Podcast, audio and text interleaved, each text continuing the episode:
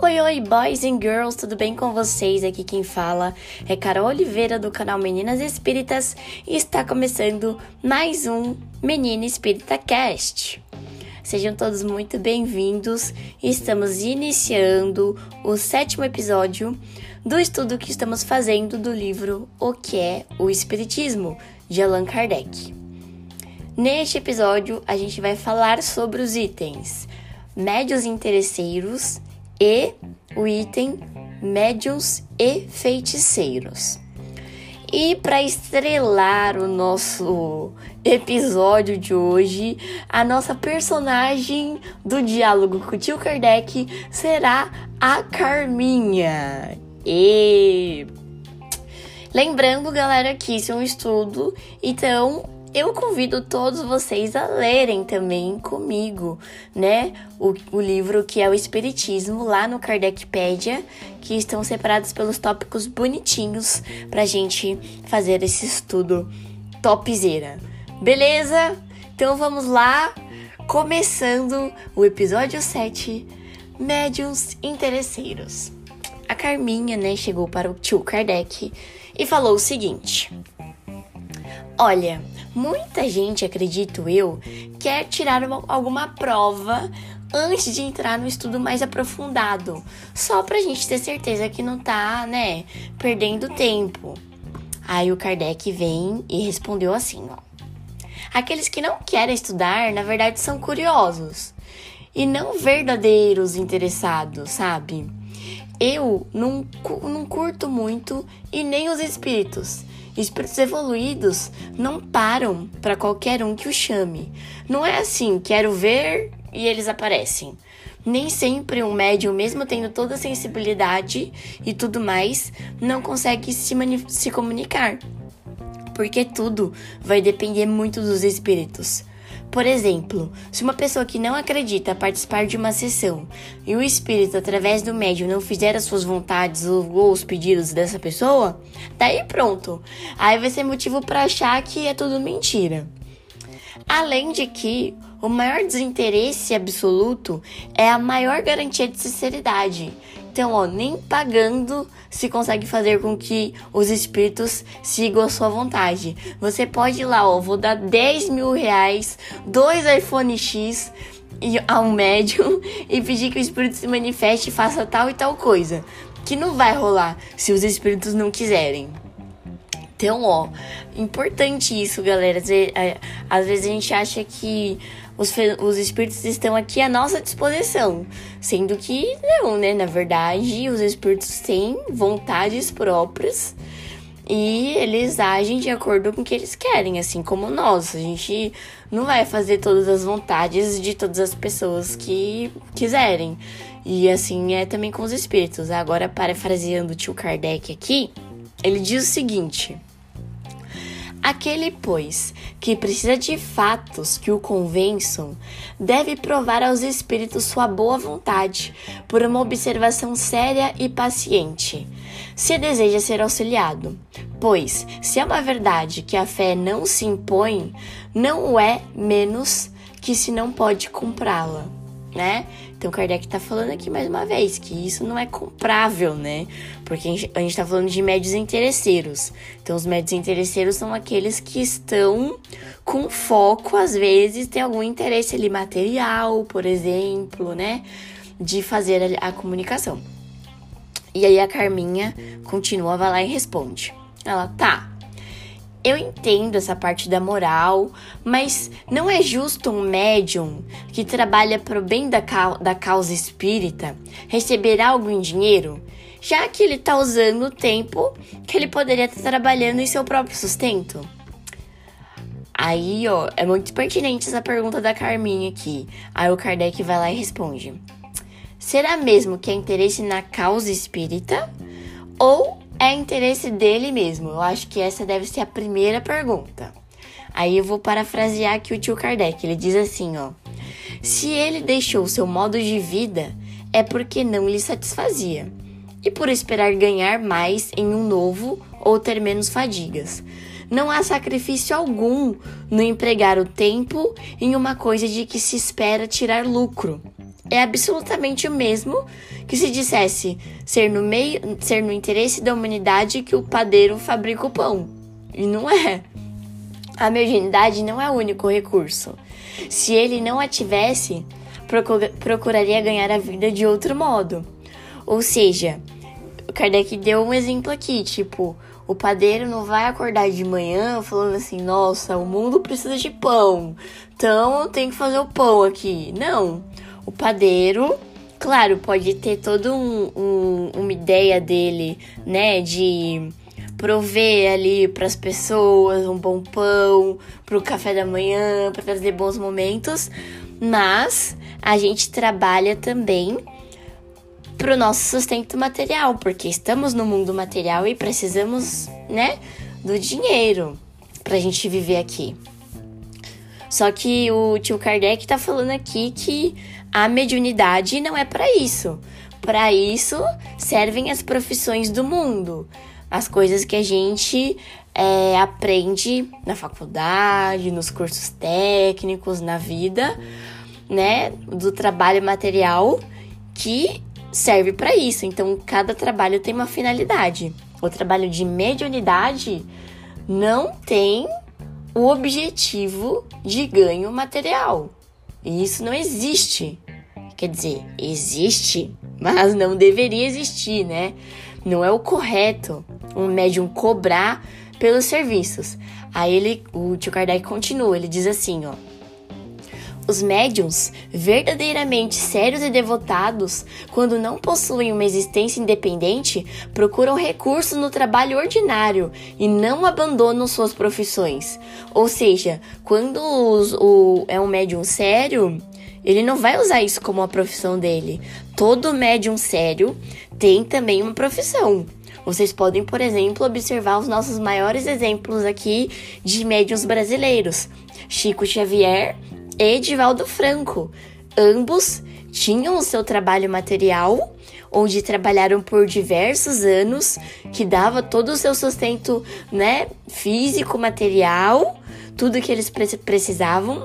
E o trabalho mediúnico era feito nas horas livres, por exemplo, na parte da noite, quando é, eles dispunham de tempo livre para fazer aquelas atividades.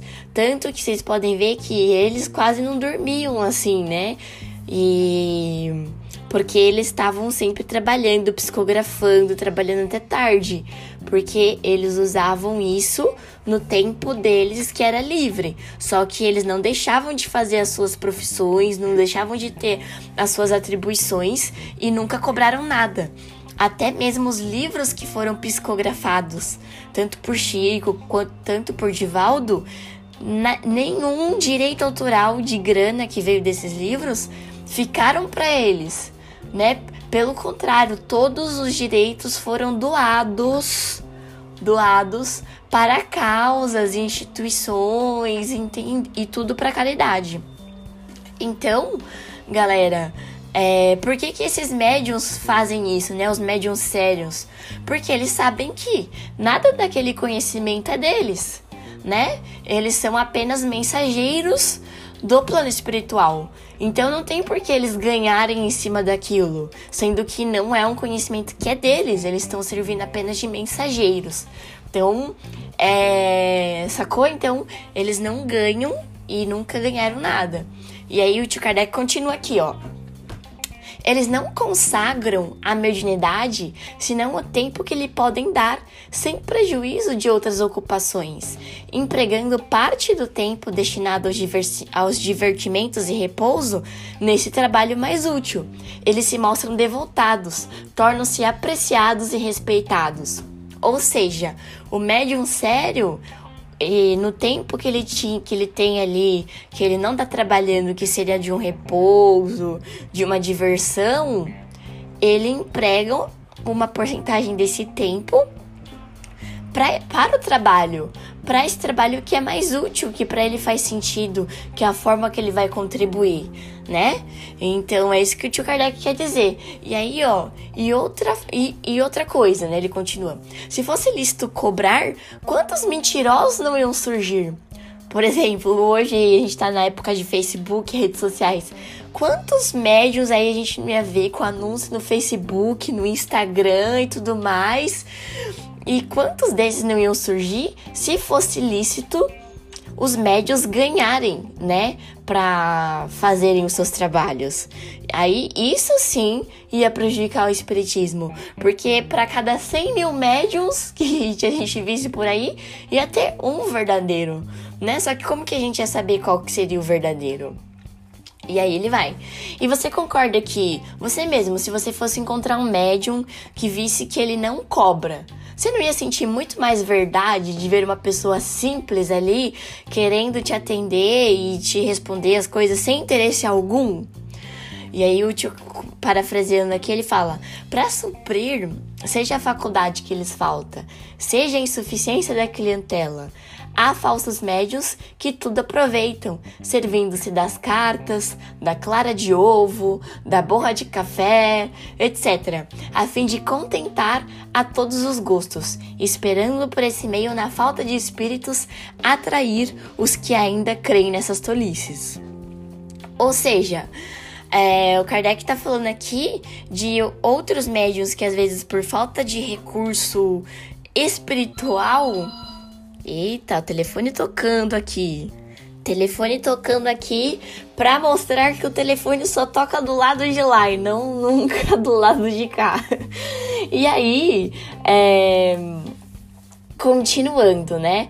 Se o que acontece quando esses médiums usam aí, de repente tem falta de recursos aí do, do, dos espíritos e tudo mais, às vezes existem esses charlatões que falam que, nossa, é, vai ter uma mensagem na borra do café, do não sei o quê. E aí começa uma coisa assim de tipo, de trazer outros elementos e tal, e coisas que tem que fazer, e ritos que você tem que fazer para se comunicar com os espíritos. E aí, ó, o Kardec continua. Se eles unicamente a se prejudicassem, o mal não seria tão grande. Porém, há pessoas que, sem nada aprofundarem, confundem o abuso com a realidade e disso se aproveitam os maus intencionados para dizer que é nisso que consiste o Espiritismo. Já vedes, pois, Senhor, que se a exploração da mediunidade conduz a cometer abusos prejudiciais à doutrina, o Espiritismo sério tem razão de não aceitá-la e de repelir o seu auxílio. E aí, o que, que ele tá falando aqui? Que se o médium, tipo, só prejudicasse a ele, assim, tipo, ia ser pior, é, ia ser assim, menos mal, né? Porque assim, é uma escolha de cada um. A gente tem, lembrando aqui, então, Kardec tá falando isso porque ele é mal. Ah, problema seu aí, você que vai se ferrar. Não. Ele tá falando aqui que nós temos o livre-arbítrio. Então a gente sabe que as nossas ações elas são. Se a gente, a gente é responsável por elas. Então, se acontece de a gente ter uma ação que a gente sabe que não é benéfica, que não é boa, e a gente vai se prejudicar, a gente tem que lidar com essas consequências. A gente tem que lidar com a consequência desse erro. Agora, quando a gente tem, toma uma ação que já é errado, que a gente vai se prejudicar, só que a gente ainda vai prejudicar o outro, né? Porque, gente, é muita responsabilidade. Vai um médium lá, um falso médium, né? Falar qualquer coisa para uma pessoa que procura um atendimento. Sei lá, faz uma. inventa um monte de mentira pra pessoa.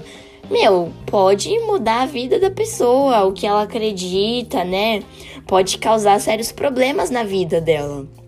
Então, é muita responsabilidade. Então, médiums têm que saber lidar com essas responsabilidades. Não é assim sair falando qualquer coisa e tal. É preciso muito estudo, é preciso muito aperfeiçoamento moral e tudo mais. E aí, ó, a Carminha continua. Ela fala: Tudo isso que você colocou tem lógica, ok. Mas os médios desinteressados não iam querer dispor de seu tempo para tratar pessoas que queiram ser convencidas? Logo, não seria mais fácil tratar um médium público que aceita dinheiro? O que, que ela tá falando aqui? Ela tá falando assim, os médiums também não têm necessidade de convencer ali as pessoas, né? Então, assim, claro que os médiums sérios, eles têm pouco tempo, eles dispõem de pouco tempo. E as pessoas precisam ser convencidas. Já que as pessoas precisam ser convencidas, não é mais fácil ela tratar com médium público? Quando ela diz médium público, ela tá falando assim, médium que aceita dinheiro, entendeu? Um médium que faz assim sessões públicas, né, com foco em ganhos materiais. E aí o Kardec vai lá e responde, fala assim, ó: Se os médiums públicos, como você chama, não dão garantias, como que vai servir para provar algo?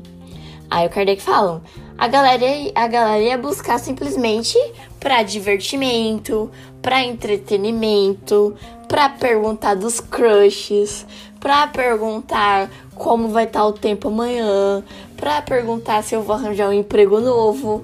Então, não é uma boa causa, não é algo assim, nossa, uma causa nobre, não. Esses médiums que fazem sessões assim de divertimento, de perguntas e tudo mais, não é de boa fé. E ele, ó, vamos supor aqui, por alguns instantes, que não existam dúvidas que a comunicação pode existir entre encarnados e desencarnados. Tá? Beleza. Imagina esse cenário. Não tem dúvida aqui, todo mundo acredita, é uma verdade e é isso aí. Se for um médium pago, ele vai ter que ter acesso universal todos os dias e toda hora para estar tá disponível para o seu público pagante, certo? Igual o médico, a gente chega lá na consulta, ele tem que nos atender, afinal a gente está pagando, a gente marcou um horário e tudo mais. Então, a gente tem que chegar lá, ele tem que falar alguma coisa pra gente. Nenhum médium consegue ter acesso a toda hora. Justamente porque, lembra lá do telefone, não depende do médium. Não é um, um telefone que a gente vai lá e diz o número e sempre vai ter alguém do outro lado para atender. Não. Porque eles precisam ligar pra gente. Eles que têm o telefone lá do outro lado, e ligam e aí sim a gente consegue atender. Ou seja, não é na hora que a gente quer. Um médium pagante, né? Um médium público, como eles colocam aqui no livro, se ele tivesse, se fosse como se fosse um trabalho, tem um horário comercial lá, das 8 às 18, às, às 17 horas. Então, dentro desse tempo, eles teriam que funcionar para qualquer pessoa que fosse lá fazer uma consulta. E não é assim que funciona. Isso existe, infelizmente? Existe. Mas é aí que tá. Será mesmo que a gente pode acreditar nisso sabendo que os espíritos não estão à mercê da nossa vontade, né? E que, por exemplo, quando a gente tem ganhos assim, não é uma espiritualidade como a gente já falou aqui nesse podcast várias vezes. Não vai ser um, o bom espírito, teu mentor espiritual que vai ficar lá, porque gente, espírito não tem não tem interesse em ganho material. Espírito bom, né? Quem vai ter esses interesses? São espíritos que, né, não estão em conformidade aí com as leis espirituais, né? E são mais atrasados. Então, ó, o Kardec ele, ele fala assim: não concluo do que tenho dito de que todos os médios interesseiros sejam charlatões. Digo somente que a ambição do ganho impele ao charlatanismo e autoriza a suspeita de velhacaria. Ou seja, ele também está falando aqui, não estou falando que todos os médiums interesseiros sejam de mentira. Claro, podem ter os, os médiums de verdade, mas aí que tá. Serão médiums que serão assistidos por espíritos que não são muito legais. Só que você, quando você coloca um ganho, você impele isso ah, mas pensou assim, ah, consigo ganhar dinheiro, tá faltando grana aqui, não tô arranjando trabalho. Ah, vou falar que eu sou um médio aqui, entendeu? Então isso meio que incentiva o charlatanismo. E aí ele fecha, Kardec. Quem deseja convencer-se deve, primeiro de tudo, procurar, procurar elementos de sinceridade. Então, por que que, por exemplo, um Chico Xavier chamava atenção de milhares e arrastava multidões? Porque, meu, a galera chegava lá na casa dele e via que era de uma simplicidade, assim, ímpar. Que não tinha, ele não cobrava nada pra, pra para trazer a psicografia do filho que morreu, do, do, do marido que morreu. Não, não cobrava nada, sabe? Dos livros que ele vendia, nada ia para ele. Então, isso arrasta muito mais e prova muito mais a veracidade, né, do que é possível se comunicar com os desencarnados do que um cara que você tem que pagar para ele fazer, para dar uma mensagem, ou enfim, sabe? E é isso que Kardec quis dizer. E aí, a gente entra no segundo é, tópico desse podcast, que são os médiums feiticeiros. E aí ele diz o seguinte: se médiums entram em contato com forças ocultas, a Carminha, né? Perguntando. Se médiums entram em contato com forças ocultas, médios e feiticeiros, então, é tipo a mesma coisa. Aí o Kardec pega e fala assim, ó. Olha, durante muito tempo da nossa história, pessoas que produziam fenômenos diferentes do que a gente podia explicar eram considerados feiticeiros. Ou, tipo, era considerado coisa do demônio. Então, é, mesma coisa que aconteceu com os sábios, que tinham conhecimentos além da época e que eram perseguidos. Aí o Kardec vem e fala assim, parafraseando aqui ele: Longe de fazer reviver a feitiçaria, o Espiritismo aniquila, despojando-a de seu pretenso poder sobrenatural, de suas fórmulas e amuletos e talismãs, reduzindo a seu justo valor os fenômenos possíveis sem sair das leis naturais. Ou seja, o Espiritismo veio para explicar que não existe ninguém melhor do que ninguém que tenha poderes sobrenaturais, né? que não existem aí, tipo, talismãs e tal que tenham forças mágicas do além e que faça mágica com isso e feitiçaria. Pelo contrário, né? Durante o estudo do espiritismo, a gente vê que na verdade existem o que? Manifestações mediúnicas e que todos esses fenômenos eles não saem das leis naturais criadas por Deus, né? E aí a Carminha vem e pergunta: ela, então, aqueles médios que se colocam em público e produzem fenômenos são todos de mentira. Aí Kardec mais uma vez. Ele, não podemos generalizar, pois esses fenômenos não são impossíveis. E tem espíritos inferiores que se divertem com isso, né? Que nem a gente estava falando. É, não, ah, então toda a manifestação pública que a gente vê aí de médiums chamando atenção e tal e causando no rolê é charlatanismo? Nem sempre, porque vai ter espíritos inferiores que vão lá atender e vão se divertir com isso. Mesmo caso que acontece quando a gente faz aquelas brincadeiras que não devemos fazer. Aí, o, parafraseando aqui o Kardec, ele diz assim: a obtenção desses fenômenos à vontade, sobretudo em público, é sempre suspeita.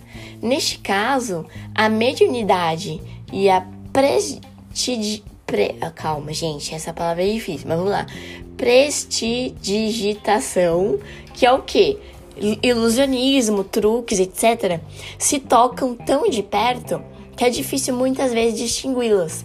Antes de vermos nisso a ação dos espíritos, devemos observar minuciosamente e ter em conta quer o caráter e os antecedentes do médium, quer um grande número de circunstâncias que só o estudo da teoria dos fenômenos espírita pode nos fazer apreciar.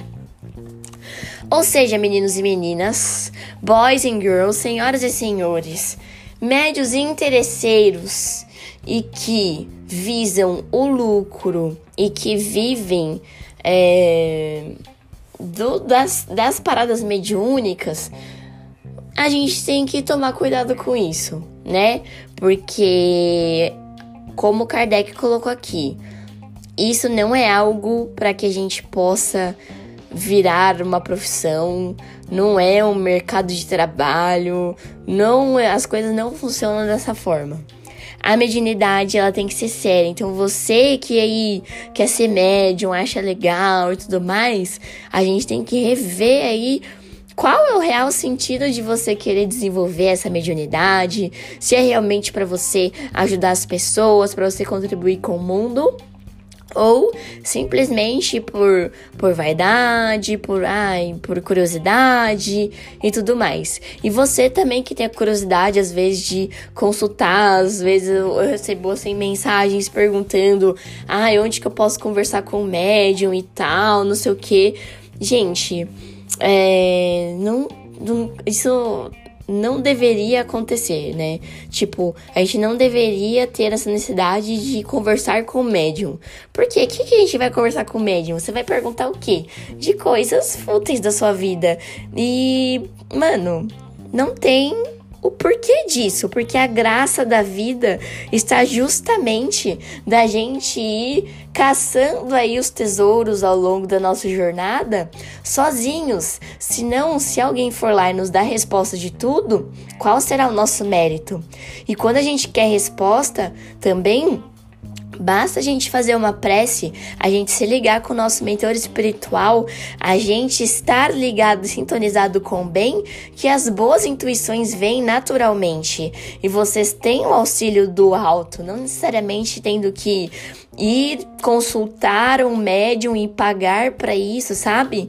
Ou ir conversar com alguém porque a tua vida não tem rumo mais. E aí, tipo, meu, o mérito da gente passar por essas atribuições tá na gente saber lidar com isso e a gente superar, né, esses nossos desafios que a gente encontra pela vida. Não vai ser a resposta de um médium, a resposta de uma pessoa que vai mudar o jogo. Quem vai mudar o jogo somos nós mesmos. Então, se você quer aí uma resposta do além, uma resposta espiritual, se conecta aí com o teu coração, se conecta com as coisas que você sente, né? Faça sua prece diariamente, se ligue constantemente, faça boas leituras, né? Pega o evangelho aí, lê um trecho, vê o que, que tem de ensinamento ali para você. Conforme a gente vai criando conhecimento, a gente vai aperfeiçoando cada vez mais a nossa forma de ver o mundo, a nossa forma de agir com os problemas que a gente tem na nossa vida. E não esperar por, por, respostas prontas, como se fosse um remédio. Ah, tô doente, vai lá, toma uma pílula ali. Às vezes a gente precisa a gente descobrir a cura daquilo, sabe? A gente ir atrás e se aperfeiçoar para melhorar. Então, eu acho que esse é o ponto principal do podcast de hoje, do episódio de hoje. Eu espero que vocês tenham gostado e eu vou ficando por aqui. Um beijo, tchau!